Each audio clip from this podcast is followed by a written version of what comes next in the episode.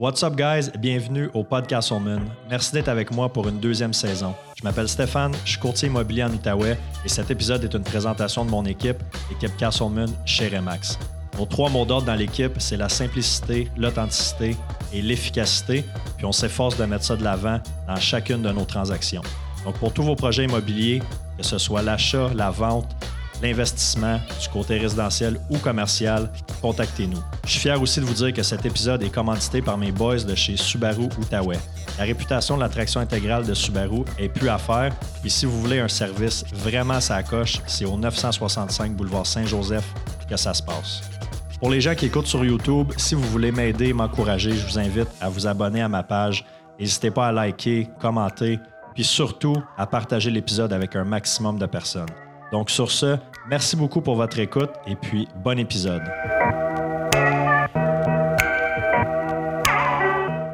All right, Max, on va commencer ça. Là. Ça fait un petit bout qu'on jase. Euh, ouais, parle, parle, jase, jase. On, va, on va lancer ça. Fait que, euh, salut tout le monde, j'étais avec euh, Maxime La France Brochu aujourd'hui. Merci d'avoir accepté. Ben, ça me fait plaisir, Steph. Max. Ouais, ben... fait que Maxime, planificateur financier chez PPTA Services financiers. On s'est rencontrés, ça fait une couple de mois. Là, couple de mois, ouais.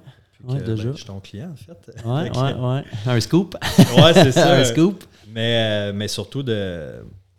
Euh, comme, parce que moi, pendant longtemps, là, tout ce qui était justement planificateur financier, puis tout ça, là, je comprenais rien là-dedans, les, les, les, investissements, la bourse, les actions. Là, puis en tout cas, on en reparlera, mais tu as une façon vraiment simple euh, avec Oli Laberge d'ailleurs. Euh, salut Oli. On va faire du name dropping. on va commencer en force. Mais vous avez une façon de me l'expliquer que j'ai fait Ah, crime, ça fait, ça fait du sens. Fait que là, il y a une relation de confiance aussi qui s'est développée à partir de là. Puis la raison pourquoi je voulais t'avoir aujourd'hui au podcast, ben là, on est début de l'année, mois de janvier, qui dit début d'année, euh, on parle de résolution, c'est sûr. Puis, euh, c'est sûr que le, souvent, la première résolution qu'on voit, c'est la santé. J'ai fait un autre épisode avec euh, Valérie récemment parce qu'on parlait de ça. Puis l'autre chose que, qui revient souvent dans les, dans les résolutions, c'est par rapport aux finances je veux, euh, je veux m'occuper plus de mes finances, je veux mettre de l'argent de côté, je veux payer des dettes. C'est souvent des objectifs qu'on va se donner, ou des fois ça peut être, bon, je veux faire plus d'argent, mais surtout par rapport à l'investissement, à l'économie, à payer des, payer des dettes. Fait que c'est un petit peu pour ça que, ben oui, ben oui, puis je aujourd'hui. Puis je suis content que tu le fasses aussi en début d'année. C'est un bon moment, je pense, que pour, pour m'inviter sur le podcast. Euh, puis écoute, c'est sûr que euh, les résolutions à chaque année, il y en a toujours des, des classiques qui reviennent à chaque année. Euh, mieux manger, euh, euh, peut-être moins dépenser, mettre plus d'argent de côté. On dirait que c'est toujours les, mêmes qui reviennent. On les commence, puis souvent on les abandonne. Fait que, un peu notre plus grand rôle en tant que planificateur financier, souvent avec les gens qui ont ces, types de résolutions-là, c'est justement de les accompagner pour pas qu'ils les, les, abandonnent. Fait que c'est de leur bâtir un, plan financier. Ouais c'est qu'il va leur permettre, de, selon leurs objectifs, qu'est-ce qui, parce que chaque personne va avoir des objectifs différents dans la vie.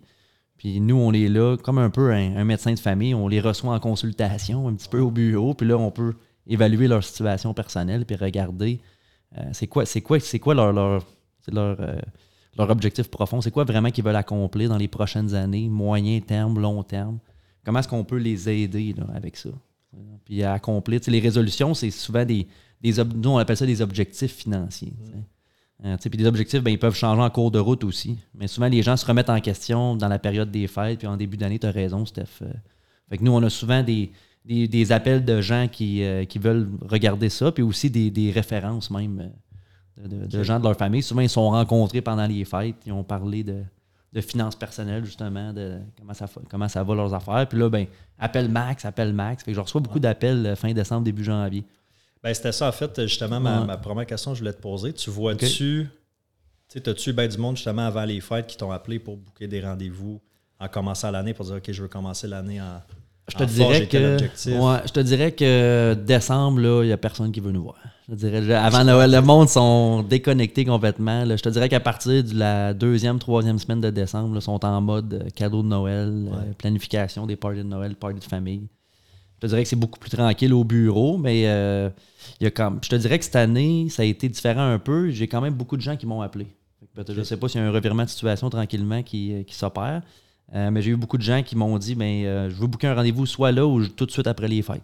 ça, ça, a été bon là, pour, pour le bureau.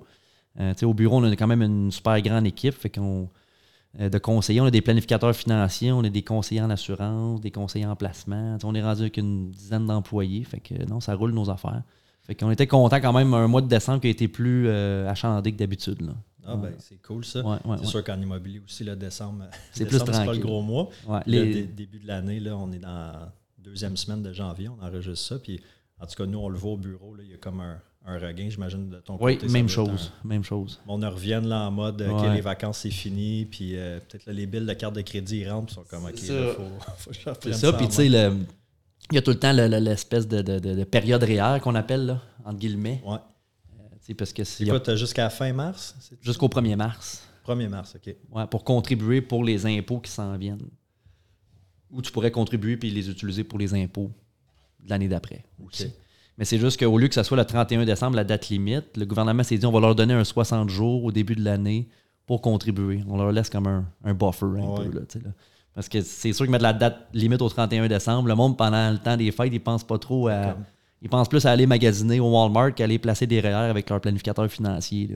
Oui, c'est ça, c'est moins excitant. Oui, ils ont laissé comme un, deux mois là, pour pouvoir contribuer au REER. Fait que souvent, ça, les gens, euh, c'est comme un dernier sprint là, pour pouvoir contribuer au REER. Fait que les, gens nous appellent beaucoup dans cette période-là. Fait que oui, ça recommence à être euh, pour mettre super occupé.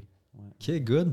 Euh, écoute, euh, juste avant qu'on aille plus loin, là, je une petite présentation rapide. Là. Bon, tu es pour service, PPTA Services financiers. Mais c'est quoi ton background? Ça fait, ça fait quoi, cinq ans? Es... Chez PPTA, ça fait cinq ans.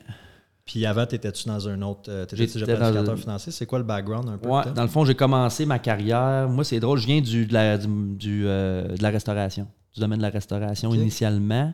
J'ai travaillé en restauration presque 6 ou 7 ans pendant mes études à l'UCO. J'ai étudié euh, à l'UCO en finance, en administration, profil finance. j'ai fini mon bac à l'UCO. Puis ensuite, j'ai commencé à travailler pour un, des plus gros assureurs québécois, là, euh, ici euh, au, Québec. Là-bas, j'ai commencé comme conseiller en sécurité financière. Euh, puis ensuite, je suis devenu directeur d'équipe, directeur des ventes pour une équipe de vente pour un assureur. Ça, ça a duré cinq ans. Puis après ça, je suis parti chez PPTA avec, avec un autre de, ben, avec Olivier. Justement, on est rentré pas mal en même temps chez PPTA, je te dirais, les deux. Là on était chez un assureur, puis on a décidé les deux de partir presque en même temps. Fait que vous travaillez déjà ensemble. Euh, oui, c'est ça, on se connaissait un peu avant. Euh, ouais, ça remonte assez loin ma relation avec Oli, mon partner. Fait que c'est cool. Fait que PPTA, ça fait depuis 2004 que ça existe. Euh, une grande équipe, comme je te disais tantôt. puis c'est sûr que les, deux associés fondateurs, il y était trois associés au départ. C'est pour ça le PPT, c'était Patrie, Poulain, Trahan et associés. OK. Il y avait trois personnes. Il y, en a, il y a une femme qui s'est retirée il restait euh, deux personnes. Donc, euh, deux, associés. Puis eux, ben, cherchaient une relève là, euh, pour le cabinet. On parlait tantôt de clientèle. Nous, on peut. fait que autres, c'est sûr qu'il y avait déjà une clientèle existante. cherchaient une relève des conseillers plus jeunes. donc, le match était bon. Donc, c'est là que je me suis joint avec eux. puis pendant que j'étais chez l'assureur, pendant que j'étais chez l'assureur, parce que je travaillais pour l'assureur, j'ai fait mon cours en planification financière. Parce que là, avant, tu étais conseiller en sécurité financière, puis maintenant planificateur. C'est quoi la différence euh, exactement? C'est vrai que ça, c'est une bonne question que tu me poses, Steph, parce qu'au Québec, les gens euh, mélangent beaucoup les titres. C'est pas, parce que le titre conseiller financier, ça n'existe pas. Si tu vas à l'autorité des marchés financiers, puis tu cherches un conseiller financier, ou toi-même, tu t'appelles conseiller financier, c'est illégal. Le titre conseiller financier n'existe pas par euh, l'autorité des marchés financiers. Donc, au Québec, tu ne peux pas porter ce titre-là.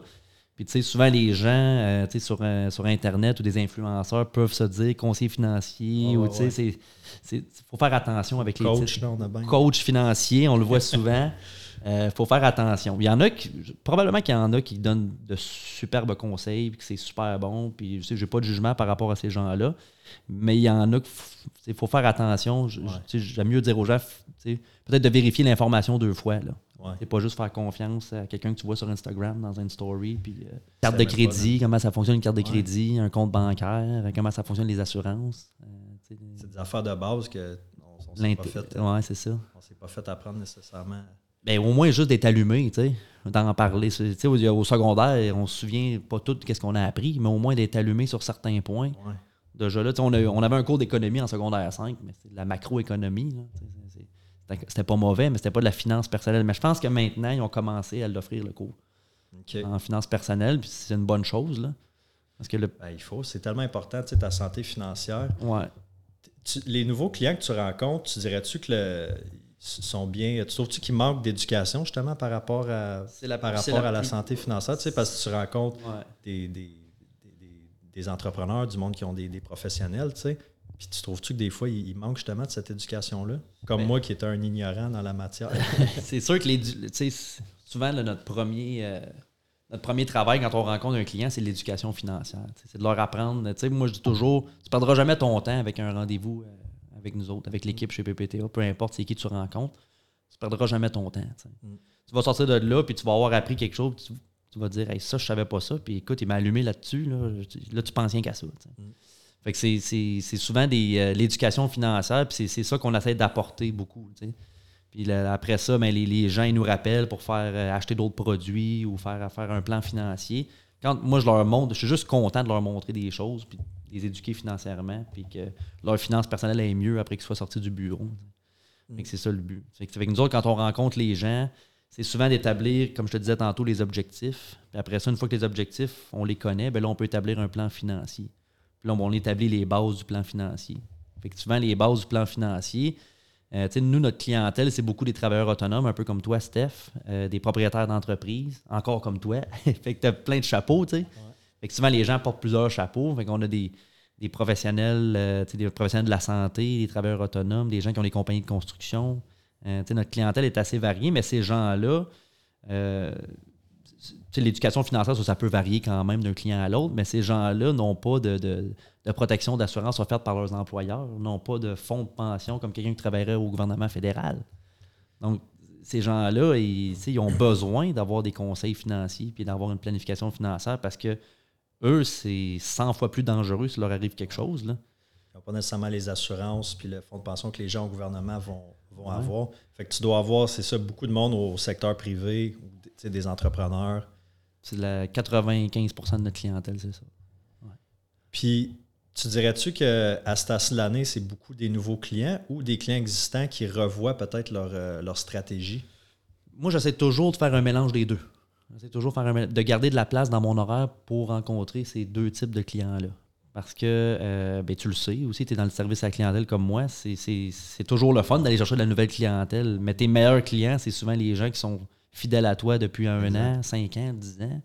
C'est souvent ces gens-là qui, euh, euh, qui, qui, restent le plus proche de toi et qui vont même te référer de leurs amis, de leur ben famille. Plus que tu en prends soin, plus que eux vont te référer. Tu Puis ça, c'est la plus belle marque de reconnaissance de nos services ou euh, d'un service que je peux apporter à un client. S'il me réfère à quelqu'un, un ami, ah, quelqu'un de la famille, ça, vaut, ça vaut de l'or. Ah ouais, c'est sûr.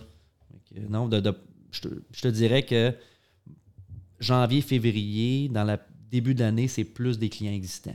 Pour répondre à ta question simplement, je garde plus de temps pour mes clients existants pour bien commencer l'année avec eux.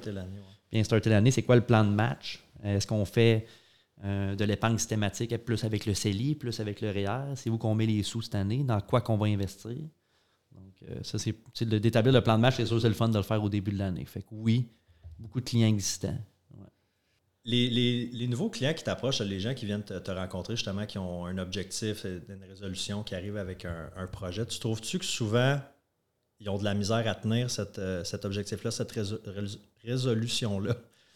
Pour l'anneau complet puis les années à suivre? T'en vas-tu souvent, mettons, tu vas partir un, un, plan d'épargne, puis là, deux mois après, ah, écoute, finalement, on peut-tu euh, baisser les, les, prélèvements automatiques ou on peut changer ça? Parce que là, ça ben, c'est personnel à chaque client. Puis je pense que ça reflète peut-être euh, un manque de discipline personnelle, peut-être dans d'autres sphères de la vie aussi. Il y a des clients un peu qui sont. Euh, puis tu sais, chacun arrive dans un stade de sa vie, des fois que c'est plus rock and roll un peu, là, que c'est moins stable. Euh, je te dirais que souvent, quand les, objectifs ou les résolutions ne sont pas tenus, c'est qu'il y a un gros changement. Donc, quelqu'un. à leur situation d'emploi. Oui, c'est ça. Fait que ça, tu peux pas contrôler ça. ça revient tantôt à dire une, c'est une maladie qui t'arrive. Personne ne le sait quand tu vas avoir un cancer ou une sclérose en plaques ou euh, tu le sais pas quand ça t'arrive. Ça l'arrive, ça l'arrive. Fait que c'est souvent quand ça, ça l'arrive, mais c'est souvent là que je vais avoir un appel, puis il faut se re-rencontrer. Des fois, c'est des événements plus heureux. Euh, madame tombe enceinte, Madame à la couche, Ou, tu sais, ou tu changes d'emploi, tu as une, une promotion ou tu as un autre employeur qui t'offre. Souvent, les gens m'appellent, je devrais-tu changer d'emploi? L'employeur X m'offre ça, l'employeur Y m'offre ça. Es-tu capable de, de me donner un conseil là-dessus? Ouais. Fait que Ah ouais, tu vas avoir des appels, euh, des appels arrive. comme ça aussi. Ben, Steph, c'est drôle, tu poses la question parce qu'on a des appels sur n'importe quoi. Tu demanderais à Oli. Ouais. Les, les gens nous appellent pour euh, Pas juste par rapport à- aux, aux actions, aux placements, aux assurances. plein d'affaires. Ouais. Plein d'affaires qui ont rapport à. Tout ce qui touche, les, les- en gros, les finances personnelles. Le financement, l'assurance auto. l'assurance- Question, mettons, pour le monde qui s'achète une maison par rapport à leur Ben paiement oui. hypothécaire, ils vont t'appeler puis Ouais. dire là, je peux-tu me permettre ça selon. euh, sais, C'est pas, super. euh, le, le calculer un paiement hypothécaire, on a tous nos calculateurs faire ça. On est capable de leur montrer un peu, regarde, ça va être si tu prends un financement de temps. La première, là, on leur dit ben, la première étape, tu rencontres un courtier, euh, un courtier hypothécaire pour te faire préapprouver. C'est important, ça, c'est la base. ça, Si vous nous ouais. écoutez, vous voulez être sur le marché en 2023, la base, là, Voilà. réapprobation hypothécaire. Fait que, tu sais, on est un peu comme le, le, le, le- le- médecin de famille, le médecin généraliste, et que le, client vient voir avec un, un bobo, un problème, puis là, on peut le- le- le- l'envoyer au bon spécialiste. Ouais. C'est ça qui est le fun. Moi, je travaille de concert avec plein de monde, des courtiers immobiliers, courtiers hypothécaires. Je travaille avec des comptables, des fiscalistes. C'est le fun. Moi, j'adore ça, être un peu le, chef d'orchestre d'un client. Souvent, c'est ça, tu vas être la personne ressource. euh, C'est ça, ouais. Puis là, hey, j'ai tel projet, qu'est-ce que je peux faire? Ou j'ai tel problème, qui tu me conseilles euh, Ouais. d'aller, euh, d'aller voir?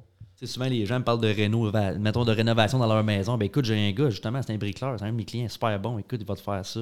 Appelle-les pour une sais, des affaires de même, tu sais. On match du monde ensemble, puis euh, ouais, on connaît tellement de monde, tu sais. On connaît du monde dans tous les domaines. C'est vraiment le fun pour ça. Ça serait quoi, tu dirais, la... mettons comme moi, quelqu'un qui avait aucun. euh, à part dans, dans l'immobilier, là, j'avais aucun, euh, aucun placement. Ouais. C'est quoi la, la première chose que tu vas, euh, que tu vas suggérer? Pour monsieur, madame, tout le monde, pas nécessairement un entrepreneur, là, euh, parce que les gens qui nous écoutent, c'est pas nécessairement tous des travailleurs autonomes ou des, des entrepreneurs, mais monsieur, madame, tout le monde qui dit Moi, je veux commencer à mettre de l'argent de côté pour plus tard, pour ma retraite. C'est quoi la, c'est quoi la première la chose que tu vas première étape? regarder? Première étape, euh, c'est de, de faire une première rencontre, une collecte de données qu'on appelle. Donc, moi, je me. Tu sais, c'est- puis je donne souvent. les- les- je reviens tout le temps à l'exemple du médecin parce que ça, ça frappe les Ouais. gens. tu sais. Je m'en vais chez le médecin, j'ai mal à un genou. Il me donne une prescription pour des Advil. Je prends ces Advil, j'ai plus mal au genou, tout va bien. Mais peut-être que deux semaines après, j'ai encore mal au genou. Peut-être que ça venait de mon dos, tu comprends? Peut-être que c'est une complication qui venait du dos, mais il n'a jamais évalué Ouais. ça. hein. Mais moi, je peux pas euh, recommander un produit d'investissement ou un produit d'assurance à un client si je n'ai pas évalué sa situation au complet. J'ai pas le- par la loi, je peux pas le faire. Puis je me sentirais pas à l'aise de faire ça non plus. Je peux pas euh, faire ça euh, pour un client, ça n'a aucun sens. là. Je suis mieux de connaître sa situation au complet, lui poser beaucoup. faut- parce que les gens, souvent, c'est un sujet très sensible, leurs finances personnelles. Après la santé, c'est quoi tu veux pas trop parler? C'est tes finances personnelles. C'est souvent C'est quelque chose. qui est assez tabou, hein? Ben, c'est Euh, ça. L'argent, les Ouais. finances. Surtout au Québec, Ouais. l'argent, on en. Les parents avec les enfants, tu savais-tu comment tes parents faisaient, toi, quand tu étais jeune? Rappelle-toi-en. Ben, je pense t'avais que même à ce idée, jour, je, je sais à peu près, mais c'était pas, pas une discussion euh, ouverte. Ouais. Il nous disait, euh, tu sais, j'ai entendu, mettons, euh, REER, euh, placement, Mm. investissement, mais on savait pas exactement Ouais. c'était quoi, comment ça fonctionnait, tu sais. C'est- important de mettre de l'argent de côté pour ta retraite.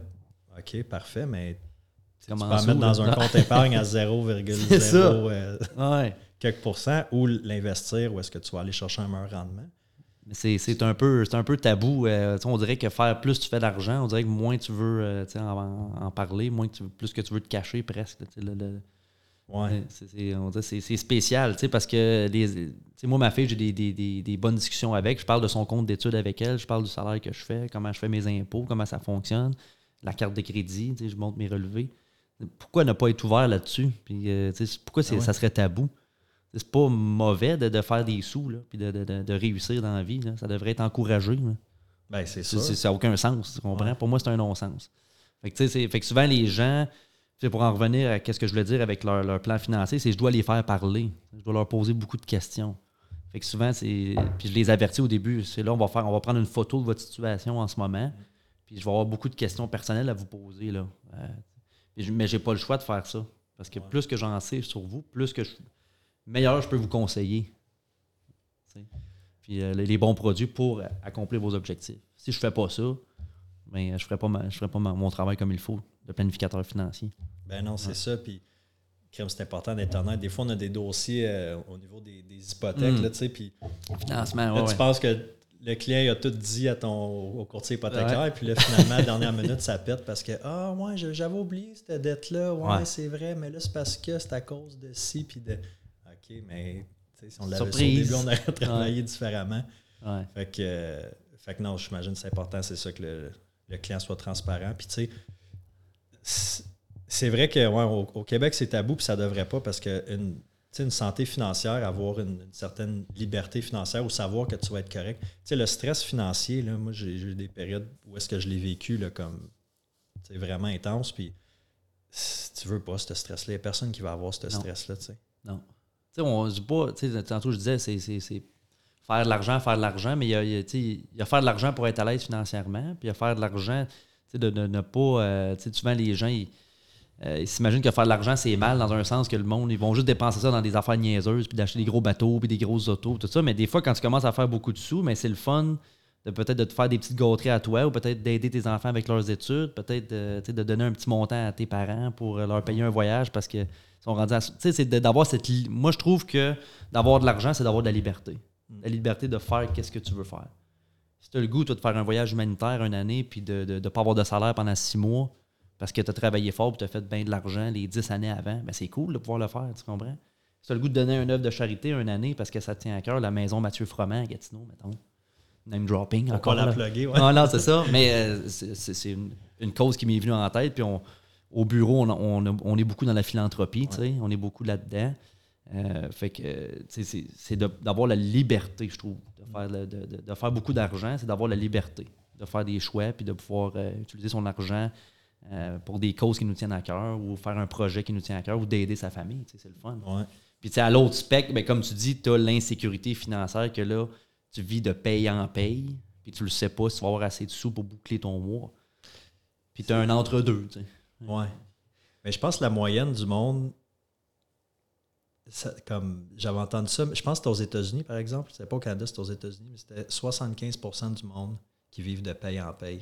Ça doit là. ressembler à ça au Canada, tu sais. Ben, les taux d'endettement augmentent à chaque année. tu sais, C'est fou. Si tu manques une paye, ben là, t'es es fucké pour le, restant, pour le reste du mois. là. Ouais. C'est intense quand même. Là. Tu sais, Les, les, les premières recommandations qu'on fait souvent, c'est. Puis on l'a vu, ça a été exposé pas mal pendant le COVID, le fonds d'urgence. Combien. c'est Pas grand monde que ça, là, un fonds d'urgence de trois mois de paye. là. Ouais. Que tu es capable de payer ton Ouais. auto, ton téléphone, ton hypothèque, ou ton mois. loyer, peu importe. Ouais. C'est trois mois selon l'IQPF, selon l'Institut québécois de planification financière. Tu vas avoir trois mois de côté. Trois mois de revenus bruts. Fait que si tu Ça, fais ça 2000 sert piastres pas à par aller mois. t'acheter une nouvelle Non. télé ou... euh, Ouais. Fait que, tu sais, c'est, souvent la- les- dans les premières étapes avec mes clients, c'est on regarde tout ça. là, là, c'est, la fondation de ton plan. C'est que si demain matin, bang, arrive un événement incontrôlable, tu n'as pas le contrôle là-dessus. Ça peut être n'importe quoi. là. Ça peut être un accident de char, ça peut être ta maison qui passe au feu, ça peut être une perte d'emploi. Tu le sais, tu le sais jamais. Fait que as-tu un petit fonds d'urgence, puis as-tu des bonnes assurances? Tu veux pas être trop assuré, tu veux pas être sous-assuré, tu veux pas en payer. Tu veux pas en payer pour les assurances qui servent à rien. Ça, c'est la pire affaire. Ou que tu comprends pas. tu sais. ouais. Fait que souvent, première étape, ben, c'est quoi tes assurances que tu as déjà? Fait que là, on ramasse tes contrats. Puis on fait le ménage là-dedans. Quelqu'un pourrait avoir un million en assurance vie, mais il n'y a même pas d'assurance pour protéger son salaire.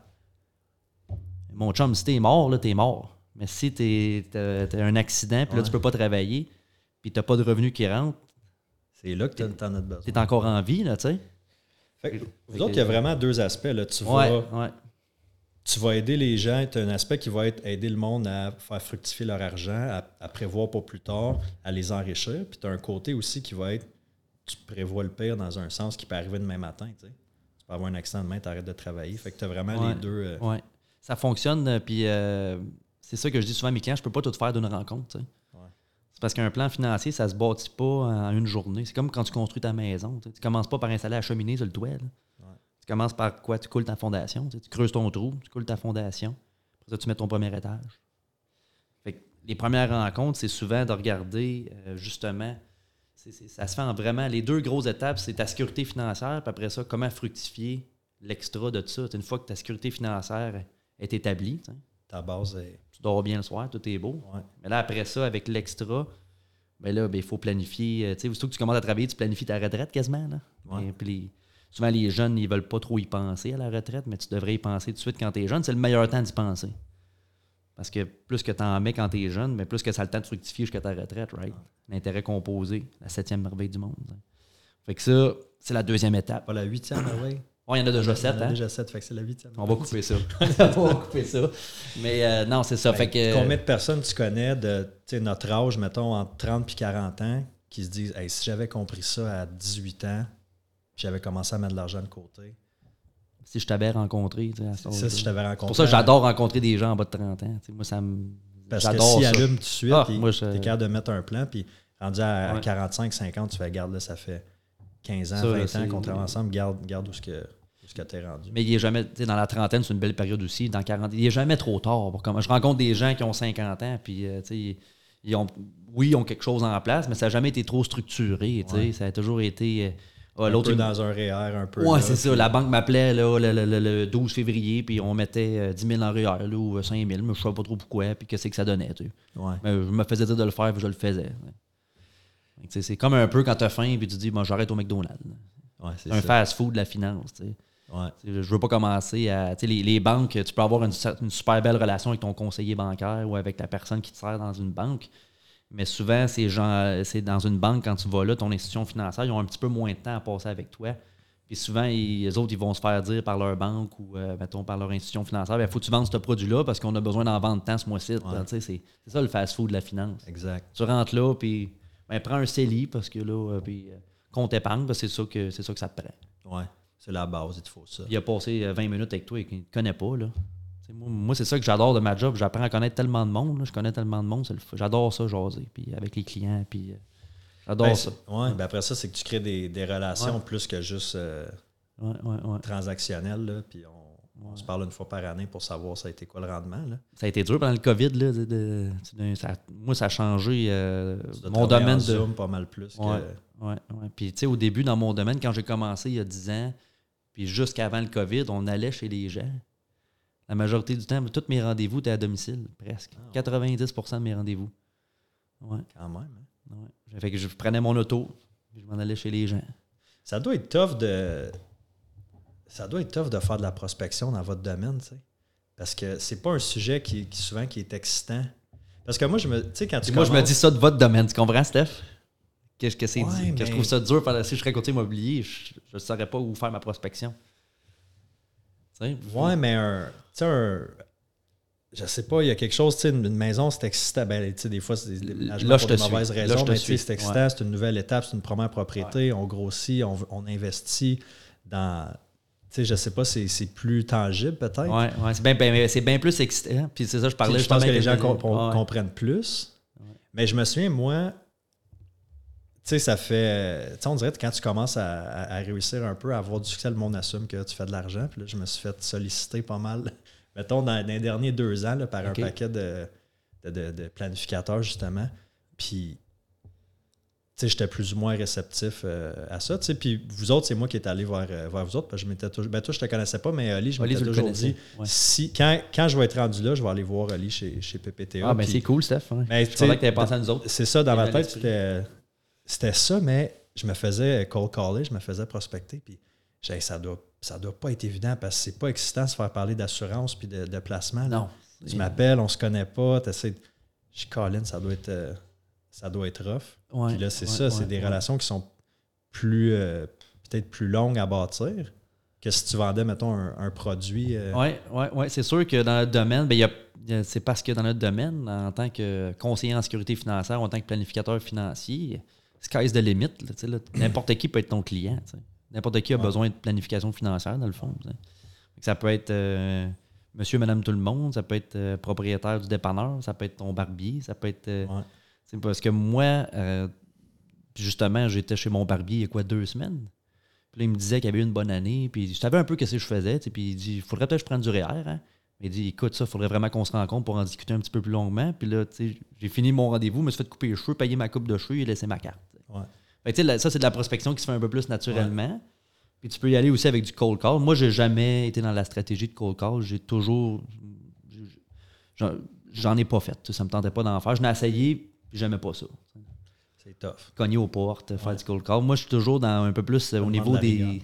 C'est souvent que je, dis toujours à mes clients, quand j'ai eu des bonnes rencontres, tout ça, vous savez, nous, la plus belle reconnaissance, ben, c'est que vous parlez de, notre bureau dans votre famille, juste d'en parler, de qu'est-ce qu'on fait, comment on vous a aidé.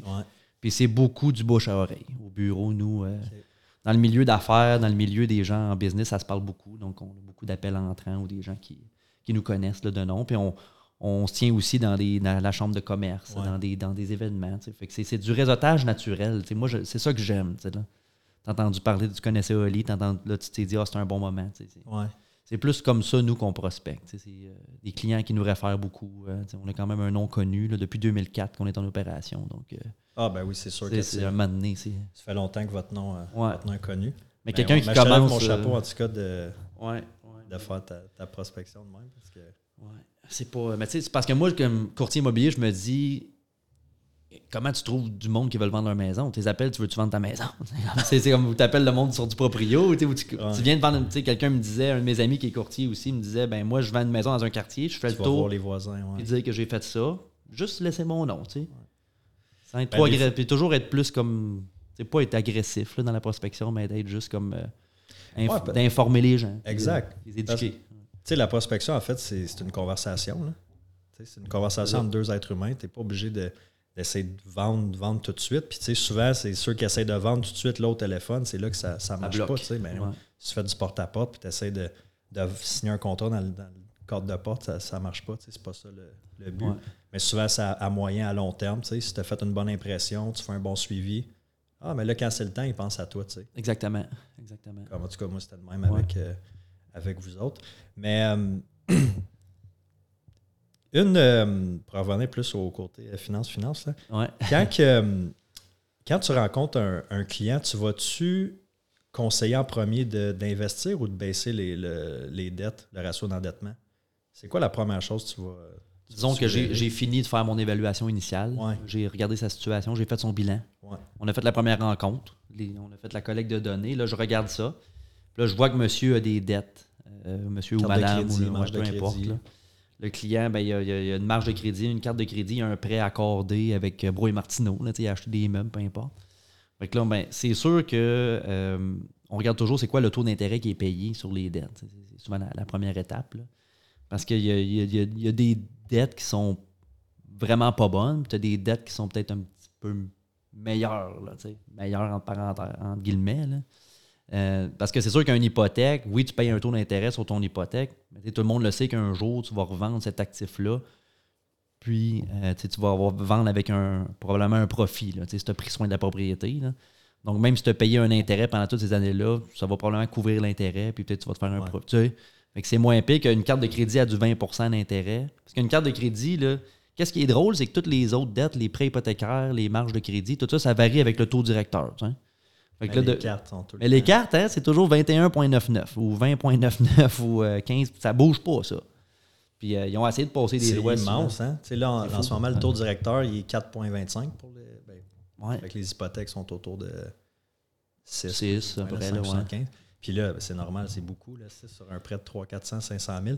les cartes de crédit à 20% on n'en parle jamais. On n'en parle jamais, tu sais. Puis, euh, on parle des. surtout ceux qui laissent un sol de mois à mois, qui ne ramènent jamais à zéro à la fin du mois. Oui. Puis, l'hypothèque, on dit 6% c'est un gros taux, mais nos parents, ben, moi, j'ai payé du 20% en 1982. Là, ça, c'est ceux qui marchaient 3 km pour aller à l'école avec des. C'est ça, c'est cette gang-là. là. Mais, tu sais, ils ont payé leur. C'est vrai, pareil. Oui, mais ils ont payé leur maison 50 000 au lieu de 500. Oui, ils l'ont payé trois fois, mais ça remet quand même juste à 150 000. Là, ouais. Hein? oui, les taux d'intérêt étaient hauts, mais imagine payer des taux de même aujourd'hui avec une maison d'un million. Hein? Ça serait. Ton paiement serait combien? On le fait-tu le calcul pour la fin? Ton paiement serait 10 000 écus par mois, là, même plus que ça. Ben, ça n'aurait pas de bon sens, il n'y aurait personne qui, qui qualifierait. Fait que, tu sais, puis les cartes de crédit, ben ça, on, dirait que ça, ça bouge pas. Fait que les cartes de crédit, c'est sûr que c'est la, la, plus mauvaise dette que tu peux avoir, ça serait celle-là. ça serait une dette de carte de crédit. C'est quoi le. Surtout si tu ne payes pas ton sol. Une carte de crédit que tu payes ton sol à tous les mois, euh, ça, tu peux, tu peux te ramasser des points. Souvent, les gens aiment ça. Euh. Puis, tu sais, souvent, qu'est-ce que les gens ne savent pas? Ce serait toujours mieux de payer carte de crédit quand tu peux que carte de débit. La carte de débit, si tu fais frauder ta carte de débit, tu n'as aucune protection. Dans un commerce, mettons, tu tapes, puis la, machine. Quelqu'un s'empare de ta carte de débit, puis commence à faire des achats avec ça. Là. Il y a ton NIP là, à quatre chiffres. Puis il fait des achats avec ta carte de débit. Interact, il s'en fout. Là. Tu seras jamais peux remboursé. vider le compte. Puis... Ouais. C'est que c'est beaucoup plus long. Tu pourrais avoir des procédures avec ta banque, tes ci, tes ça, mais ils sont même pas obligés de te rembourser. Visa et Mastercard, ils vont te rembourser automatiquement. Ça va prendre euh, quelques jours, ça va être fait. Ouais. Ils vont fermer ta carte, changer de numéro, tout est. Faire frauder ta carte de crédit, c'est pas un. Tout le monde, presque tout le monde l'a déjà Ouais, fait faire. C'est tu un passage obligé. Un passage obligé, puis là, tu vois les dépenses sur ton. Mais c'est tout remboursé. Ouais. C'est le fun d'avoir cette protection-là. tu Souvent, c'est ça que je dis à mes, à mes clients paye avec ta carte de crédit tout le temps, ramasse tes points, paye le solde. Fais juste attention de payer ton solde. Ouais. C'est quand tu traînes un solde impayé que là, c'est moins le fun. Ouais, Puis tu le payes, tu vois les 100$, Ouais. piastres, 200$ piastres d'intérêt par mois. Ouais, Mettons, tu as une fun. limite de, peu importe, je sais pas moi, 10 000 sur ta carte de crédit. C'est quoi, le quoi le pourcentage que tu devrais pas dépasser? C'est une bonne J'ai question. entendu, moi, la, tu dépasses 50% mais je sais pas si j'ai les bons Ça, c'est euh, c'est- la vérité parce que c'est pas. euh, c'est que ça va affecter ton, euh, ton, ta code de crédit avec Equifax ou avec euh, quelqu'un qui va aller vérifier ta code de crédit. Si tu n'es pas obligé, mettons que tu ne payes pas au complet, mais toujours, mettons tu as une carte de 10 000 puis elle est toujours en haut d'à peu près 60-70% de ta limite. Même en haut de 50, là, ça, ils voient que tu ne le payes pas au complet sur ta code de crédit. Fait qu'ils voient ça. Fait qu'à tous les mois, ta cote de crédit elle va descendre Elle un va peu. s'éroder tranquillement. Puis tu vas payer euh, beaucoup d'intérêts. Ouais. Mais si tu laisses, mettons, tu as une, carte de 10 000, Tu laisses puis 1000. tu laisses ouais, un solde de 1000, 2000. Ça, je pense, là, fait que, mais tu sais, c'est toujours obscur, les codes de crédit. Hein? Ouais, Comment est-ce que c'est évalué? Fait que, ouais, ben, mais as plus qu'une façon aussi de l'évaluer. Ça Parce que je pense que tu as les. Equifax, TransUnion, tu as plusieurs Ouais. compagnies qui l'évaluent. Parce que ouais. tu peux regarder ta cote de crédit sur une, sur une application mobile d'une banque, puis après ça sur Equifax, puis c'est- pas la même. C'est spécial. ouais. Ça, c'est drôle de. On n'aura pas de réponse exacte aujourd'hui. euh, Désolé. Désolé pour les auditeurs. Mais c'est vrai que c'est assez. euh, Il y a comme tout le temps comme une genre de, de zone. grise. Spécial. Mais essaie de rester en bas de 50 de son, Ouais. de son de sa capacité, de sa limite de, de carte. Idéalement, Pareil pour pas avoir de sol, tu sais, pas avoir de sol. Mais tu sais, la, la, la, la marge de crédit, ben là, tu me poses la question. Là, on- mettons, la pire dette, ça serait genre carte de crédit. là, tu sais, ça, tu veux pas ça. Après ça, ben, c'est sûr que des, euh, des prêts personnels avec des, des hauts taux d'intérêt, ça peut arriver. Les, les, euh, les prêts personnels à du 0 là, qui passent pendant 36 mois 0% Paye pas ça. Ben non. Ça donne à rien de le payer plus vite. ça, ça tu es aussi bien de l'étaler. Ça, tu payes pas d'intérêt. Tu sais. Mais ce que les gens ne savent pas souvent, c'est si tu manques un paiement là-dessus, mon homme accroche ta tuque, ça va devenir. euh, attache ta tuque avec la broche, ça va devenir un paiement de carte de crédit quasiment. À 20 Ouais. Mais si tu lis les fine prints du contrat, mettons un contrat accordé ou peu importe, là. ces 36 mois-là à 0% d'intérêt, manque pas un paiement parce que tu vas te faire ramasser. Ah ouais. hein. fait que, euh, ouais, c'est ça. Fait que, tu sais, on regarde la carte de crédit. Après ça, marge de crédit, c'est souvent la, la deuxième. là. Parce que tu as des t'as marge de crédit personnel, puis tu as marge de crédit hypothécaire. Marge de crédit hypothécaire, c'est adossé à ta maison. Mais souvent, le taux il est moins élevé. Marge de crédit personnel, c'est comme adossé dans rien, dans le fond. C'est adossé sur ta capacité de la rembourser. Fait que ça, souvent, la- la- le taux, il est variable, il est à côté au taux directeur. Fait que là, on a des marges de crédit personnel en ce moment à du 8, 9, 10, 11 tu sais, C'est quand même assez haut. Là. Fait que ça, faut que tu, fa- faut que tu fasses attention aussi là, de pas. euh, Fait que ça, c'est. Puis après ça, tu as le prêt hypothécaire qui est souvent là, ça, tu rembourses ça tranquillement. là. Puis tu sais, la question se posait même il y a un an, toutes les, le taux directeur était à 0,5. On disait tout, il n'y a pas de problème à avoir des, euh, des- des gros prêts hypothécaires, puis ci, puis ça, puis tu es aussi bien de prendre ton argent puis l'investir. Refinancer, refinancer, sortez Ouais. votre équité. Sortez votre équité, puis euh, mets-les dans tes CELI, mets-les dans tes REER, mets-les dans des placements. Fais des placements avec ton équité ou achète un autre bloc. ou Là, il faut faire un petit peu plus attention, là, tu sais, avec les taux d'intérêt qui montent. Fait que c'est toujours une question, là, le taux d'intérêt est à combien aussi? Le taux d'intérêt directeur. C'est Pour répondre à ta question, là. C'est du cas par cas beaucoup, puis c'est où ce que l'économie se situe au moment qu'on fait l'évaluation. là. OK. Mais il y aurait quand même moyen de dire, OK, j'ai, j'ai, mettons, un, un montant X par mois. Il y a une partie qui peut aller pour rembourser des dettes plus vite, puis l'autre partie, on peut commencer tout de suite à. Oui, c'est ça. Fait que, euh, on fait un petit budget d'investissement. C'est sûr que le budget personnel, j'aime mieux ne pas le faire au complet pour un client. Euh, tu sais, comme qu'est-ce qu'on appelle un budget familial, mettons, là? Euh, dépenses, revenus. Ouais. Fait que ça, c'est. Aux gens, le bill de téléphone puis l'épicerie. euh, je ne vais pas commencer à faire Ouais. ça pour un client. La, la- la raison, je pourrais le faire, c'est super simple pour moi, là. C'est, juste long, là. Mais c'est, c'est super facile. C'est juste que souvent, quand je vais faire un budget pour un client, puis je donne, je donne le budget, il ne le suit pas. Quand Ouais. tu dis que c'est quand c'est toi qui le crée, on dirait que tu as plus tendance à le suivre. Ouais. tu t'es créé cette routine-là, cette, euh, cette mentalité-là, cette discipline-là, un peu comme avec l'entraînement. C'est toi qui as décidé. Comme un plan alimentaire ou un plan d'entraînement. Fais ça. On dirait que là, t'es comme, ben, c'est- c'est pas moi. T'es pas comme. je sais pas comment, je pourrais dire ça, mais tu es, moins motivé à le faire vu que c'est pas toi qui l'as créé. Ouais. Quand c'est toi qui fais ton propre budget, tu sais exactement, puis là, tu le sais que tu dépenses, tu, tu, tu le sais que tu as ta petite, ta petite gâterie à tous les mois, t'en mets, là, tu sais. Donc là, tu fais ton budget, puis là, tu dis, ah, ben écoute, ah, wow, je savais. Tu sais, je dépensais, tu sais, j'ai 10 000 de dépenses, puis j'ai euh, 8 000 de revenus. Mais là, c'est OK, t'es à moins 2 000 à la fin du mois. Comment ça? Y a-tu quelque chose que tu peux? Fait que c'est la première étape, c'est le budget. Je dirais que c'est la plus grande erreur de la majorité des gens, c'est qu'ils n'ont pas de budget. C'est comme si je donnerais un, si je dirais à un pilote d'avion de, de s'en aller en Chine, mais je donne pas le plan de vol. Tu fais quoi? tu sais? Il va, il va passer par où? C'est bien mieux d'avoir un budget puis de savoir à la fin du mois qu'est-ce qui te reste dans les poches. Un budget qui est réaliste aussi. Ben oui, c'est sûr et certain. Mais c'est sûr qu'il y a des choses qui sont plus dures à budgéter, comme les, les petites dépenses, euh, les foleries, mettons. Là. Ouais. Fait que toi, tu te laisses un buffer.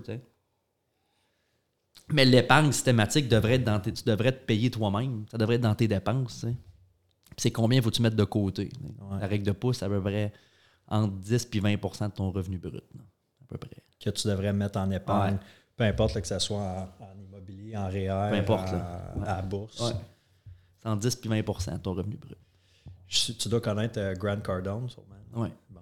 Lui, un de ses. euh, qu'on l'aime ou qu'on ne l'aime pas, là, je sais qu'il y a bien son qui ne l'aime pas, mais il, il dit tout le temps il dit faut que tu te payes en premier.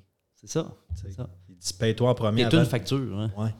Il dit Ouais. tu sais, tu payes. Tu sais, quand tu es salarié, tu payes le- tes impôts. Ouais, je l'ai euh, vu son vidéo. tu l'as sûrement vu. Ah fait de nous autres, de se payer en premier, crime, c'est important. Là. Puis c'est encore plus dur pour un travailleur autonome qui n'a pas de, ré- de déduction à la source. Là. Il n'y a pas de DAS de lui. Là. Il, y a une paye, il y a une paye brute dans son compte qui rentre. Le courtier immobilier, c'est l'enfer. Hey, courtier immobilier, quand Tu je, n'as pas les taxes puis l'impôt qui est enlevé. euh. quand je commence avec ça, un courtier immobilier. qui arrive? Ben, ça, c'est le temps. Là, on est, on, Ouais, on est on est là. janvier. Là, ça va être le temps des impôts. Et, ouais, toujours en retard d'un an. là, tu sais. Ouais. Tu paniques un peu?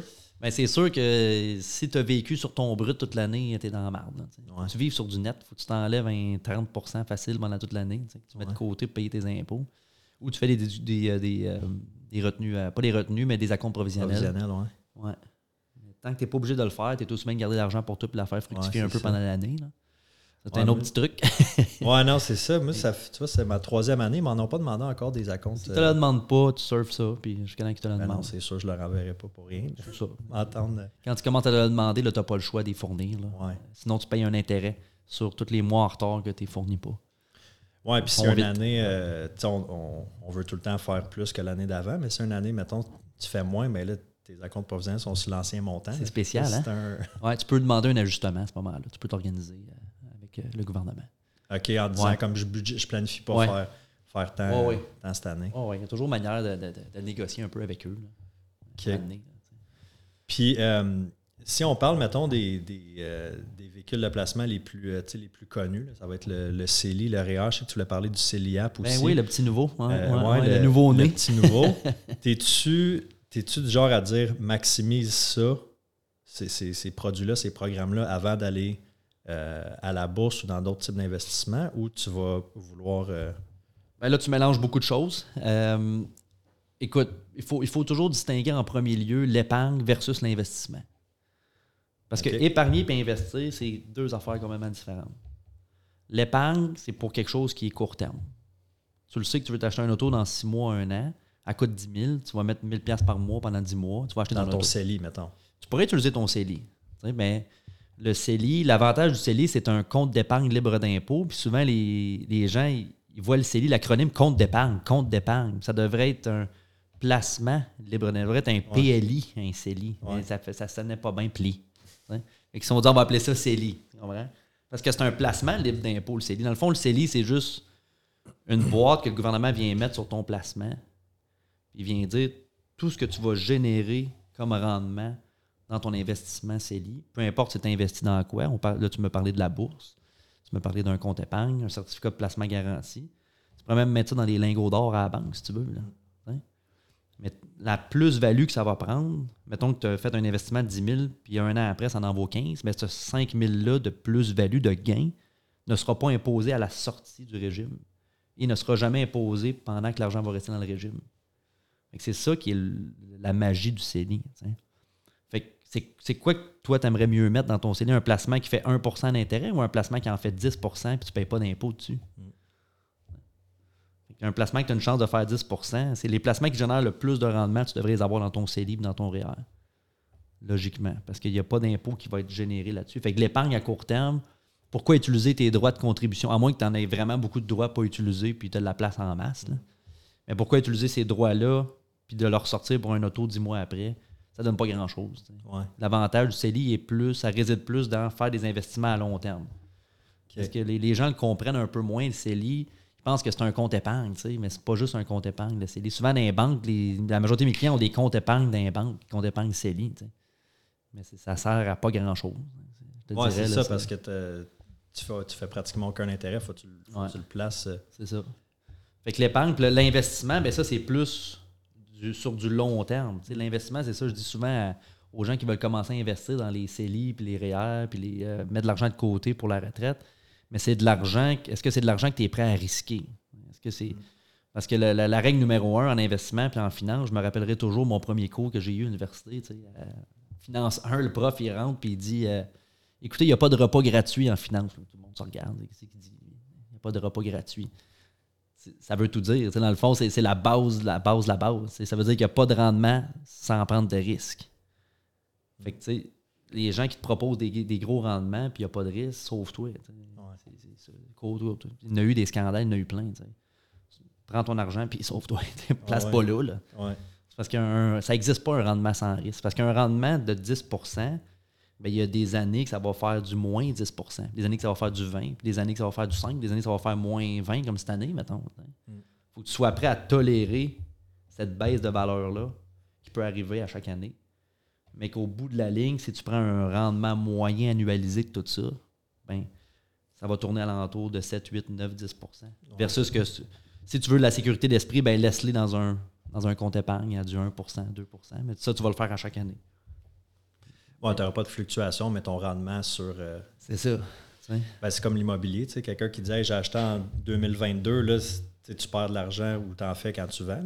Tant, tant, que tu ne vends pas, tu as une affaire à, la bourse. Tant que tu ne vends pas ou tu ne fais pas de profit. ou T'as tout compris. C'est la même affaire que l'immobilier. Mais euh, c'est ça, faut. Moi, je le regarde jamais, mon compte. Là. Comme son compte de placement. je l'ai regardé deux fois peut-être, là, juste comme par curiosité au début, mais je veux, je veux pas savoir, je n'ai pas de besoin là, c'est pour plus tard, fait que je veux, veux pas savoir. Euh. C'est de l'argent que tu es prêt à sacrifier aujourd'hui. L'investissement, c'est que tu te sacrifies un. Tu sacrifies cet argent-là. dans le fond, tu te prives aujourd'hui pour profiter plus tard. c'est bien dit. Hein. C'est. Euh, euh, Colin, hein? Ouais. profond. encore, attends, je vais C'est se priver aujourd'hui pour profiter plus tard. Les petits sons sur ma nouvelle machine d'enregistrement. C'est vrai, puis ça demande, ça demande de la, discipline de se priver aujourd'hui. De se priver aujourd'hui. Peu importe le montant que tu mets de côté par mois, que ça soit Il y a pas de 20 montant. quand tu es, ado ou 100, 200, 500 Il n'y a pas de petit montant. Il n'y a pas de petit montant, mais c'est que ce montant-là, clairement, tu aurais une autre utilité.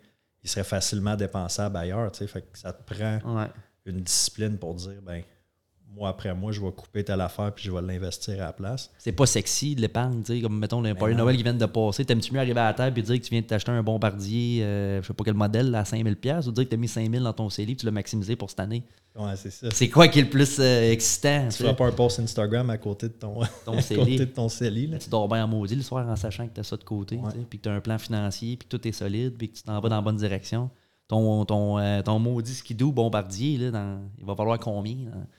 Les actifs qui déprécient. Ben, c'est pas les pires, euh, ben, pas investissement, mais les pires euh, dépenses. Là. Qu'est-ce que les automobiles. Une qualité de vie, Steph. C'est juste ça. C'est pour ça que je ça vient tout à se priver aujourd'hui pour profiter plus tard. Ça part tout de là. C'est parce que quelqu'un qui, a un gros train de vie, qui a toujours les. Puis on parlait tantôt les, un peu les.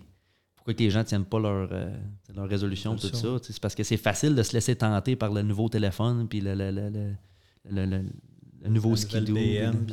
C'est facile, puis c'est le fun, puis c'est toujours de. de, de, c'est excitant. Puis d'acheter l'immobilier, on disait, c'est excitant aussi. C'est mm. sûr que ça, c'est un, un, bel actif à acheter, l'immobilier, c'est un bon investissement. Mais c'est beaucoup plus sexy, c'est beaucoup plus le fun que parler de ça que d'assurance ou d'investissement dans un CELI ou dans un REER. Ouais. Fait que, surtout quand tu parles avec des amis, puis tu veux toujours impressionner, tu veux toujours comme euh, être sa coche, puis tu le gars qui a les belles affaires, puis Mais ça, il faut, il faut que tu regardes toujours, faut que tu reviennes toujours à ton budget. Il faut que tu te respectes toi-même là-dedans. Puis ça revient un peu, on disait l'exemple de la, la course à pied ou du. On en parlait avant qu'on soit euh, Ouais. dans le podcast. Puis euh, tu le fais souvent pour toi-même. tu. Mm. T'es pas là, tu sais, quand tu vas courir ton ultramarathon, t'es pas là pour impressionner le, le- le- le meilleur au monde. Mm.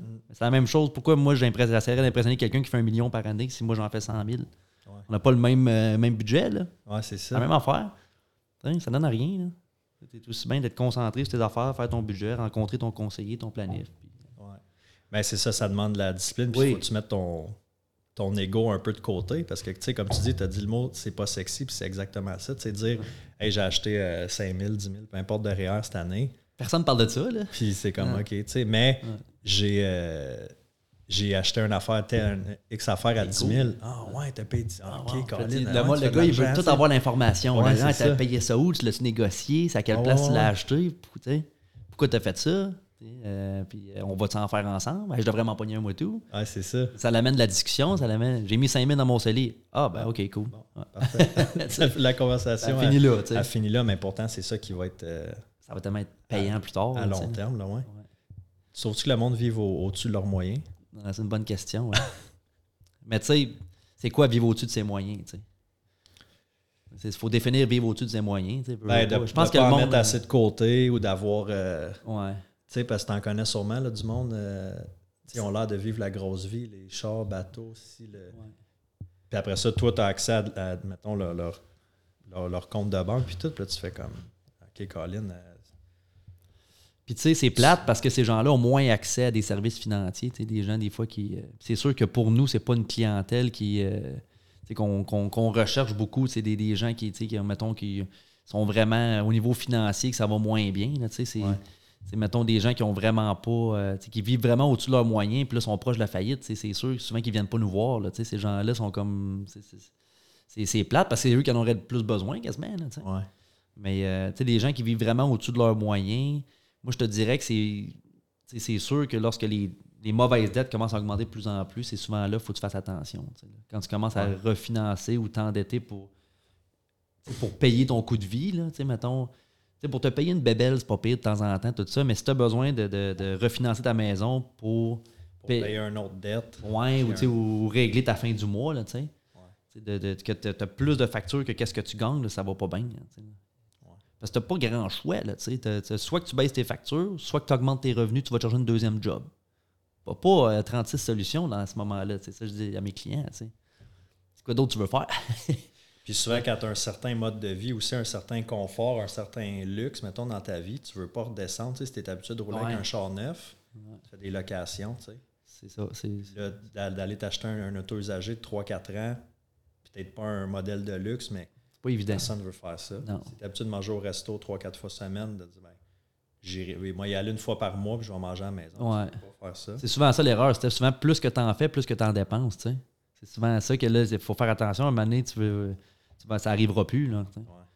Puis c'est toujours, là, tu regardes les autres, peut-être dans le même domaine, ou dans ton cercle d'amis, ou, ça va vite, là, ou dans ta famille, puis les autres, pourquoi que lui, tu sais? Il y a ce coup de vie. Moi, je suis capable. On dirait que c'est comme une compétition. Ouais, ça c'est pas acheter un rapport. nouveau là. euh, set, de, Ouais. set de golf. Moi aussi, je suis, Moi aussi, je suis pour un, tu sais. Mais c'est sûr que plus que tu en fais, plus que tu dis, ah, je suis capable. Ah, je suis capable de me gars. Ouais.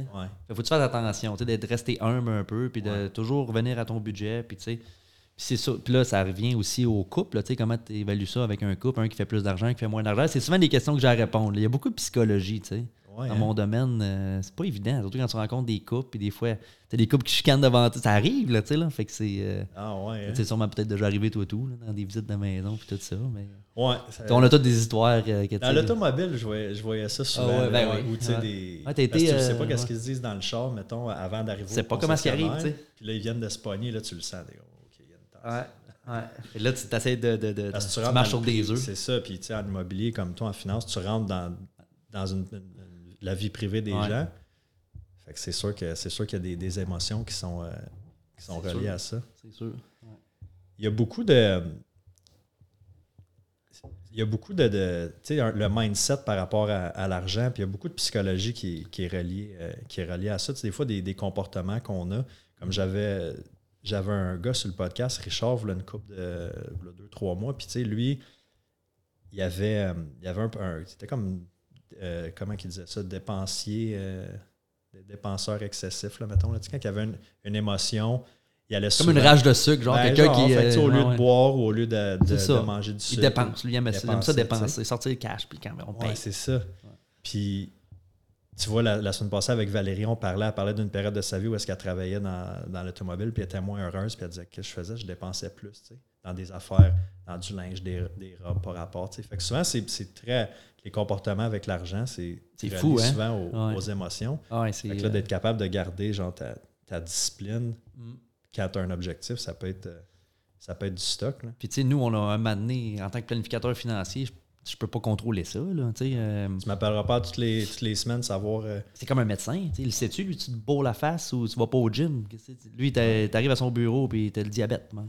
On va régler ça. tu sais, on va- tu sais, un moment donné, il peut pas. Il peut... Puis là, il dit ben, arrête de boire, arrête de fumer, arrête sais, mon, mon père, ça en est un médecin de famille, puis tu sais, c'est ce qu'il me disait. Un c'est moment pour ça tu fais tout le temps... le- le- c'est ça, La ça, ça vient de loin, tout ça. Ouais, là. ça. Mais moi, j'ai jamais voulu être dans le domaine de la santé. Moi, c'est la santé des financière des Ouais. gens. Lui, c'est la santé, santé. Mais moi, ça m'a jamais intéressé de devenir médecin comme lui. Mais tu sais, un moment donné, tu peux, tu tu peux pas faire de miracle. C'est ça qui arrive. Ouais. Tu Un moment donné, pas euh, le faire pour le monde. tu peux pas le faire pour le monde, t'as tout compris. Fait que, tu sais, nous autres, on essaie de, de- de mettre, de les aider le plus possible, comme je te disais. Ça revient toujours au plan financier, leurs objectifs, les accompagner. Puis c'est beaucoup de psychologie, tu sais. Oublie pas, on avait parlé de telle affaire au début. Tu tu m'avais dit dans deux ans. Puis là, vous vouliez acheter un triplex. Mais gars, il faut garder le cap, il faut mettre ça de côté. Hein, puis oublie pas, il faut réviser ton assurance. Vous avez eu un deuxième bébé, il faut pas, faut pas oublier ses études. Mais tu sais. Puis Ouais. à chaque, à chaque fois que je re-rencontre un client, ben, il y a beaucoup de choses qui ont changé. Surtout dans la vie d'aujourd'hui. Qui qui reste à même job pendant 30 ans? là? Un salarié, il n'y en a Ah plus ouais. bien, là. Ah non, c'est ça, ça change euh, Fait que, euh, des choses qui peuvent arriver Ouais. en, en un an. fait que nous autres, c'est- beaucoup, beaucoup de la psychologie. Puis euh, les, les gens, puis on dirait qu'on est quasiment souvent un psychologue. Les gens nous posent toutes sortes de questions. Tu resterais bête les affaires que les gens nous posent. Ah ouais. Ouais, ça, ça va de long en large. Ouais, c'est fou. Tu vois, le- l'impression que j'ai, moi, c'est que tu sais, votre travail, c'est très justement cartésien, tu sais, avec des graphiques, puis OK, voici Ouais. tant d'argent qui va Pas en donner. tout. Mais pas en non, il y a beaucoup de, de Ouais. psychologie en arrière de ça. C'est souvent ça que les, les gens, euh, tu sais, les jeunes qui veulent faire notre carrière, ils disent ça va être juste de la maths, ça va, ça va être juste être la- des calculs euh, mentaux. Tu, vas avoir, tu vas avoir besoin de tes maths euh, 436, hein, je sais plus comment ça s'appelle la star, mais Ouais. les maths fortes, là, tu sais. Finalement, non. Calcul euh, au cégep, fuck all, j'ai jamais fait de. Non. Ben, un petit peu, je pense. Je suis bon en mathématiques, mais j'ai ouais. pas, pas besoin, là.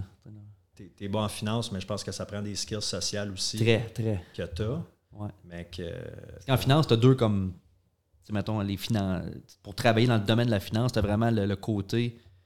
Il y a comme un rideau, là. tu peux travailler comme en arrière du rideau, tu sais, travailler dans des gratte-ciels, dans des, des sièges sociaux, puis travailler vraiment dans les back-office, Ouais. être gestionnaire, euh, tu sais, tu peux être un Chartered Financial Analyst, c'est comme un, euh, tu vraiment comme un analyste financier pour les, les- les compagnies qui font des fonds mutuels, comme euh, Fidelity Investment, Manuvie Investment. Là, tu travailles dans leur bureau, tu sais. Là, tu crunches des chiffres à journée longue. Tu Ouais. rencontres pas de clients. Ouais. Puis tu as l'autre côté que c'est vraiment avec le public. tu sais. Parce que c'est sûr, tu as de la vente aussi, tu as un côté de vente à Ouais. faire euh, jusqu'à un, un certain point. Ben, moi, je trouve que la vente, elle vient d'elle-même. Moi, j'ai jamais. Moi, je propose toujours des. Je vais toujours. Garde ça, si tu fais. Si tu fais ça, ça va te donner ça. Fait que tu devrais prendre ça. Ça va te donner ça. Regarde, tu vois, c'est là.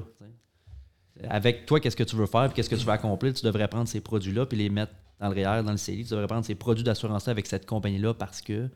Nous on, était, nous, on était dépendants au bureau, fait qu'on fait affaire avec toutes les compagnies qui existent.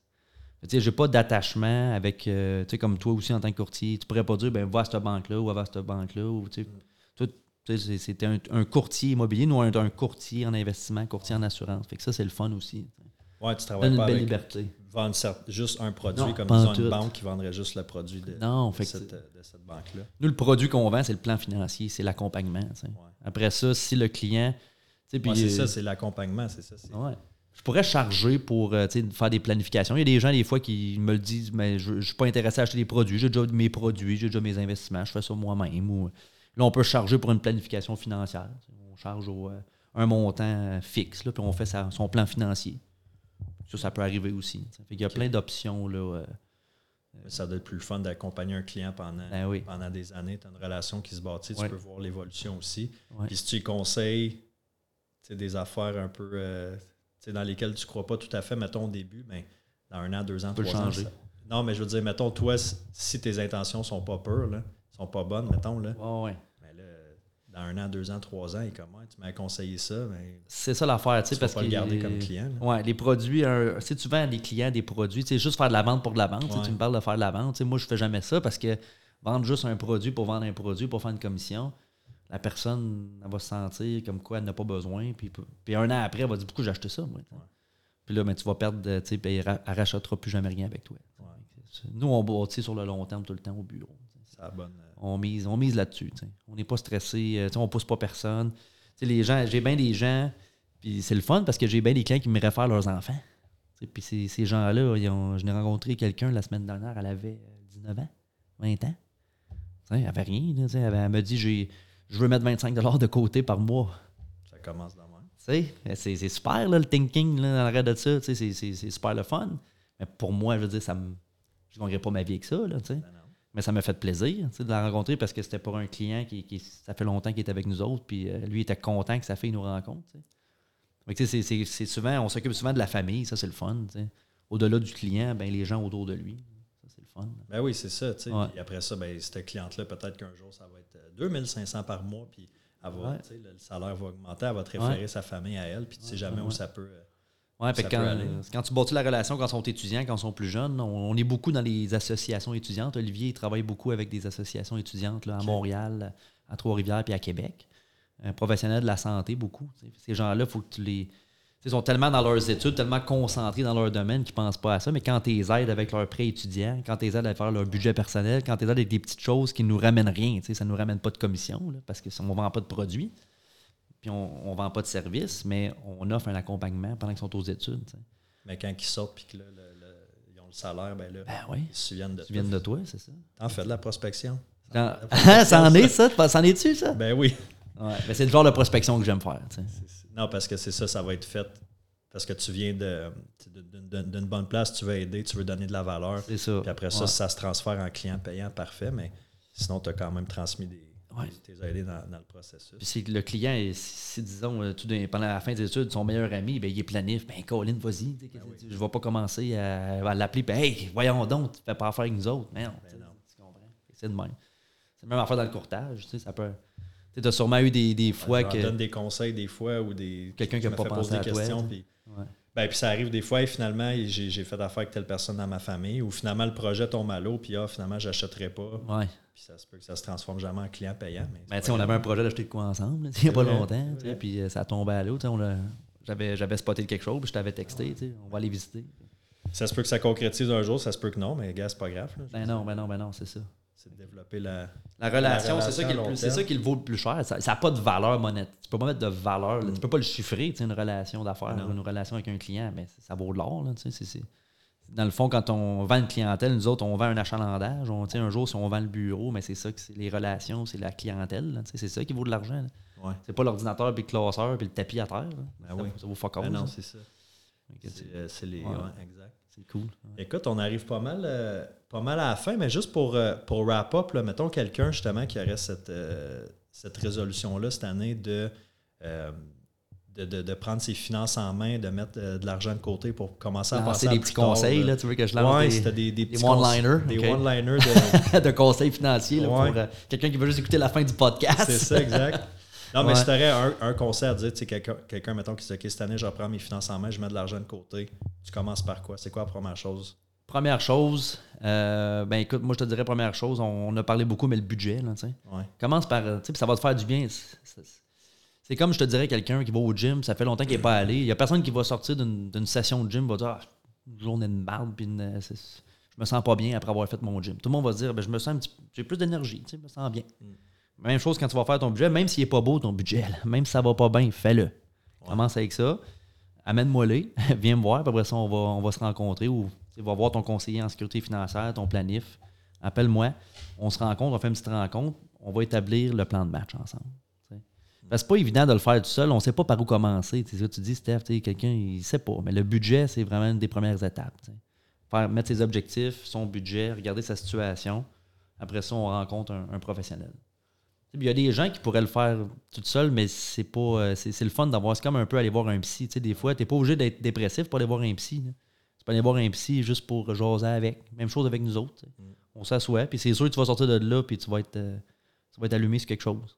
Ben oui, c'est sûr, tu vas aller Ouais. chercher de la valeur, euh, de la valeur, c'est sûr. Ouais, puis après ça, ben, tu sais, je veux, je veux pas, je veux pas qu'on se quitte avant de parler du CELIAP. Ben c'est Il ça, là, je m'en ai- le c'est CELIAP. ça. Moi, euh, ça, moi, ça m'excite bien gros ouais. d'avoir un nouveau régime, là, parce que depuis que j'ai commencé dans le domaine, il n'y en a pas eu. C'est le, plus, le, le- le plus, le plus nouveau, c'était le CELI, ça, ça a commencé, ça, le CELI? 2009. Fait que quelqu'un qui avait 18 ans en 2009 pouvait mettre dans le temps, je pense que c'était 5000, ça a commencé, ça a bougé. de- Fait que le, le, le CELI, c'est pas par rapport à ton revenu de l'année précédente comme le REER. là. Le REER, ça dépend de combien que tu te déclares en salaire. Ils vont prendre 18% de ça. Le CELI, ben, c'est un montant fixe depuis que tu as 18 ans en 2009. Fait que Quelqu'un qui n'aurait jamais mis aujourd'hui, on est rendu à 87 000 s'il y avait 18 ans en 2009, qui pourrait mettre à l'abri de l'impôt dans un CELI. Ça, c'est la limite du CELI. Quelqu'un qui a 18 ans en 2023, cette année, peut mettre 6 500. Ça augmente à toutes les années. Ouais, à partir de, à partir qu'il y a eu 18 ans. Puis là, le CELIAP, Ouais, la nouvelle le, bébelle. le compte d'épargne libre d'impôt pour achat d'une première propriété. C'est ça le APP. c'est achat d'une première pas une app, propriété. euh, une application. là, non, ben peut-être qu'il voulait, il voulait faire, propriété. ouais, il voulait faire ça cool Il pour voulait aller euh, chercher les jeunes. là. les jeunes, c'est ça. Euh, ça s'adresse aux premiers acheteurs. Donc, quelqu'un qui n'a pas été propriétaire d'une maison dans les quatre dernières années. Fait que. Ça pourrait aussi s'appliquer, tu sais, un petit truc, ça pourrait s'appliquer à quelqu'un qui est retraité, qui est locataire depuis quatre ans. pourrait l'ouvrir, lui. Mm. C'est un peu spécial, là, mais euh, c'est c'est drôle parce que. Mettons une séparation, Ouais. les, les deux s'en retournent en appartement pour une couple d'années, se rematchent, veulent réacheter. pourrait l'ouvrir. Fait qu'il y a dans le fond, là, il y a une règle pour ouvrir le compte. Faut que ça, c'est la seule règle, c'est ça, c'est d'avoir plus de 18 ans puis de ne pas avoir été propriétaire dans les quatre dernières années. Puis là, une fois que le compte est ouvert, on va pouvoir commencer à les ouvrir en avril 2023. Scoop. c'est avril 2023 qu'on peut commencer à les ouvrir. OK.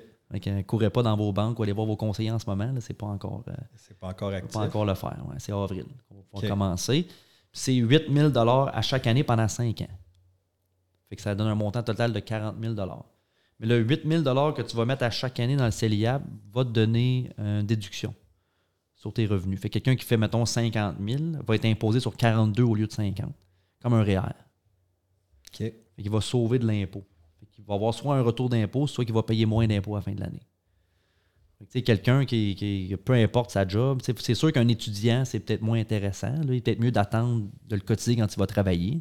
Ouais. Mais quelqu'un qui est sur le marché du travail, qui, disons qu'il vient de finir ses études, commence à travailler, fait 50, 60 000 par année, va probablement être mieux d'utiliser ça qu'un REER. Parce que la grosse différence, parce qu'on, tu le sais, le REER, on peut utiliser le régime RAP. Mm. Donc, un REER, on peut sortir 35 000 pour acheter une première propriété. Mais avec le CELIAP, on peut sortir 40 000, mais on n'a pas besoin de le rembourser. Le RAP, il faut que tu le remettes dans tes REER. tu. Si tu, le fais pas, l'impôt. euh, Ou tu payes l'impôt. Tu as 18 ans, je pense, pour rembourser? 15 ans. Mais t'as 15 pas, ans. pas comme deux ou trois ans de grâce au début? Deux ans de grâce, après ça, 15 ans. Tu rembourses ça, un c'est pour ça que 15e. J'avais un 17 ou 18. Ouais, ouais, ouais, c'est ça. ça fait, c'est logique. Puis, euh, fait que le CELIAB, ben lui, tu n'as pas besoin. Ça, c'est, c'est ça qui est, qui est magique. Tu sauves l'impôt, puis tu n'as pas besoin de le remettre. Puis tu ne payes pas d'impôt si tu oublies de le remettre. Tu ne le remets pas dedans. C'est, c'est- c'est vraiment incroyable. Puis il n'y a pas de catch là-dedans, il n'y a pas de pogne. Il n'y a pas de pogne. Mais la, la pogne, il l'avait au début quand il l'a annoncé. Tu ne pouvais pas faire le rap en même temps. Fait que tu ne pouvais pas utiliser le régime d'accès à la propriété plus le CELIAP. Il fallait que tu choisisses un ou l'autre. Soit que tu sortais 35 000 de tes REER ou 40 000 de ton CELIAP. Mais c'est rare que tu aurais les deux maxés. En... Ben, ça prend 5 ans à maxer ton CELIAP. Est-ce que quelqu'un aujourd'hui qui a déjà maxé son REER ben, pourrait retirer 35 000 là? là. Fait que ça faisait pas de sens. là. Fait que là, ils ont enlevé cette, ils ont enlevé ce catch-là, comme tu appelles. Puis là, ils ont dit, ben, tu peux faire les deux. Fait que quelqu'un qui aurait maximisé les deux régimes pourrait sortir 35 000 du REER puis 40 000 du CELIAP. Pour 75 000 de mise de fonds. Puis il aurait juste à rembourser 35 dans son REER, puis l'autre 40, il n'aurait pas à le rembourser. Exactement. Fait que, tu sais, on prioriserait probablement le CELIAP en premier, tu sais, si toi, tes clients le demandent. Mais c'est rare, ça- tu vas avoir un premier acheteur, tu sais, quelqu'un dans vingtaine, mettons, qui a un 75 000 déjà d'épargne. C'est ça. Fait dans ce sens-là. je C'est pour ça que le CELIAP, ils l'ont fait euh, dans un sens que tu sais, c'est à chaque année, tu peux mettre 8000, tu peux juste rattraper une année à la fois. Fait que, mettons, tu, tu l'ouvres, mais tu mets juste, euh, mettons, 1000. Mais l'année d'après, tu pourrais mettre le 7000 qui manquait plus un autre 8000. Fait que tu pourrais. Mais année 3, tu ne pourrais pas aller remettre ton 7 000 la première année. C'est ça. OK. Ouais, t'as tout compris. C'est une année à la fois. Puis là, si j'ai suivi ce que tu m'as dit tantôt, vu que c'est un CELI, ce ce montant-là, il peut être soit juste dans un compte épargne Même ou il peut être hein, investi. Ouais, fait que tu peux l'investir. Mettons que tu fais, je sais pas, pendant 5 ans, tu fais 4-5% de rendement, mettons. Tu l'investis dans un fonds équilibré, là, c'est pas quelque chose de trop risqué.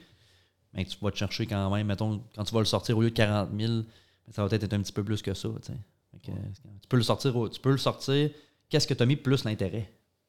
C'est ça, fait que si tu arrives à 45 ou. 45, tu sors 45.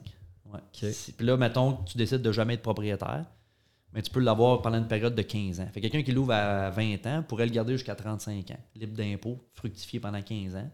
Mais pas plus, tu peux pas mettre plus que 40. Pas plus que 40, mais tu peux le garder pendant 15 ans. Que- continuer à faire de l'intérêt composé, tu es rendu avec Ouais.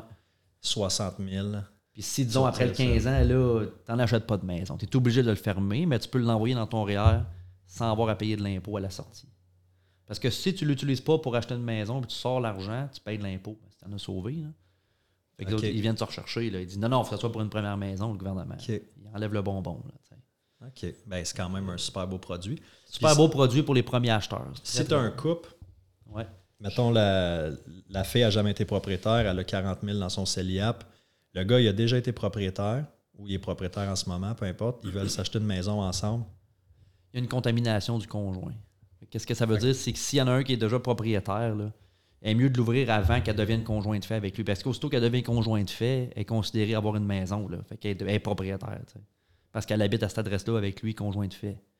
Fait qu'il vient- il vient de la contaminer. Fait qu'elle ne pourra pas l'ouvrir à ce moment-là. S'ils habitent ensemble. Ouais, c'est qu'ils ça. habitent pas ensemble. C'est correct. OK. Parce que là, t'es pas con... Parce que pour devenir conjoint de fait, faut soit c'est à la naissance d'un enfant ou euh, un an de cohabitation commune. Pour devenir conjoint de fait au Québec. C'est pour être reconnu par la loi de l'impôt, faire ton rapport d'impôt ensemble. Fait que là, tu deviens conjoint de fait à ce moment-là. Ok. Fait que faut que tu fasses attention. là. Pour le CELIAP, c'est la même chose que le, le RAP. Ouais. Le RAP, si tu avais déjà quelqu'un qui avait déjà rappé ou déjà été propriétaire de maison, l'autre conjoint ne peut pas le faire. t'sais. Va le faire. Tu fasses attention. Mais tu sais, euh, ouais, vas-y. Ben, je sais pour dire, c'est sûr qu'il y a quand même quelques détails à vérifier. Là. Ça va être. euh, C'est du cas par cas, c'est beaucoup. ça, Ah du ouais. cas par Là, j'ai dit les grandes lignes, ça. tu sais. Puis l'autre grande. Parler avec votre, euh, votre, Votre conseiller planif, financier, ouais. là, votre planificateur, votre courtier hypothécaire quand c'est le, Ouais. quand c'est le temps de faire ça. J'ai bien des parents qui sont excités par le CELIAP parce que, mettons, pour un enfant de 18 ans, tu peux y ouvrir puis mettre, mettons, euh, s'il n'utilise pas au complet son régime d'épargne études que tu as ouvert quand il y avait un an, tu peux le flipper là-dedans. qu'il y a plein de stratégies. Je veux pas euh, aller Le long en large. REE, tu peux le flipper. Ouais. euh, tu pourrais sortir Ah, de ouais. l'argent pour ses études, mais s'il ne prend pas tout pour ses études, tu peux en mettre là-dedans. Il y a plein de stratégies comme ça qu'on va pouvoir. Nous, pour nous, c'est excitant parce que ça amène plein de, de, de cas par cas. ben, ça te donne une option de plus. Une option de plus, c'est ça. C'est, un outil de plus dans notre boîte à outils. Ouais. Ça s'applique pas pour tout le monde, mais euh, tout le monde qui sont déjà propriétaires ou l'ont déjà été, ben, oublie ça. Là, tu peux pas l'ouvrir. Ouais, c'est ça, mais ceux, tu sais, les, les jeunes, là, ou les Ouais. jeunes ou moins jeunes, mais qui n'ont jamais été propriétaires, qui pensent acheter dans les prochaines années. euh, C'est, quelque chose à Toi, il faut que tu en parles à tous tes clients acheteurs, tous Ouais. tes clients acheteurs, c'est sûr et certain, les premiers acheteurs, parce que c'est, le gouvernement a mis ça en place justement pour contrer un peu le, le- le prix des maisons, puis euh, que les gens sont moins capables d'accéder à la propriété. C'est ça qui est, qui est plate en ce moment. Tu sais, c'est pas dans les marchés de maisons à 1 million ou de maisons à 800 000. tu sais, Ça va toujours se vendre, ça, va, ça prend du temps à vendre, mais ça se vend tout le temps. Il y a toujours un acheteur. tu sais. Ouais. Puis, euh, C'est sûr, c'est les, semi-détachés, les condos, les, les maisons. À, Ouais. ben là, avant, ils étaient 300, là, ils sont rendus 400. Ben, c'est ça, tu sais, fait que c'est, plus, plus dur d'accéder. euh, Tu sais, la première maison, souvent, tu veux quelque chose de- juste pour commencer. là. Tu sais, moi, ma première maison, j'ai payé 2,39, un bungalow. Tu sais, euh, puis ça va valoir bien plus que ça aujourd'hui, mais dans ce temps-là, c'était pas si pire le paiement. Tu sais, je payais, je pas, 1000 pièces par mois. Tu.